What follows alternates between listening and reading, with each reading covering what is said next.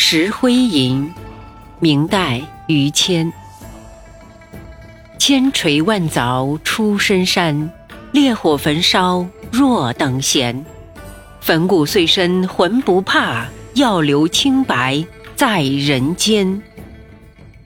注释一：等闲，平常；二：浑，全，全然；三：清白，指高尚的节操。翻译。